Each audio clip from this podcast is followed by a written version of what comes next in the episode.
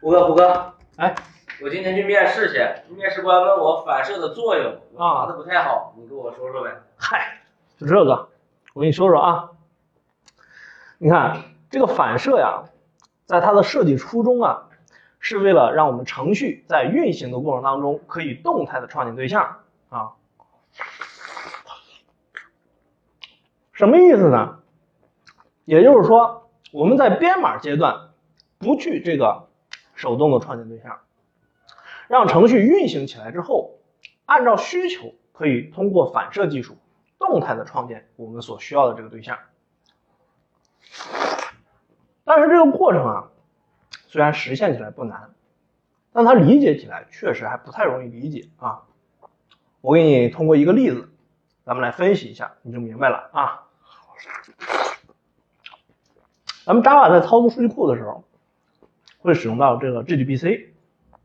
那么在原生的这个操作数据库的过程啊，比如说查询操作，我们在查询完数据库之后，它会给我们返回来一个 result set 集合啊。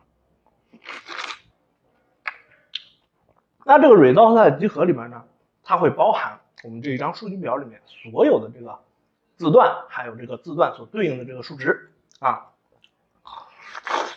但是这个 result set 集合啊，它在操作数据的时候是极其的不方便的。那么我们怎么样能操作方便呢？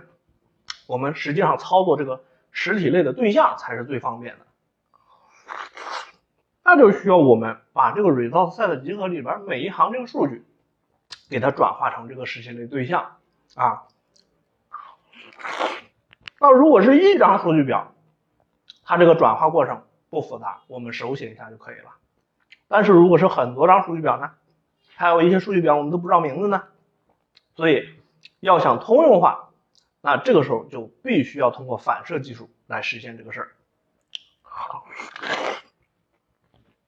实际上，像现在市面上这些主流的持久化框架，都用到了这个反射技术。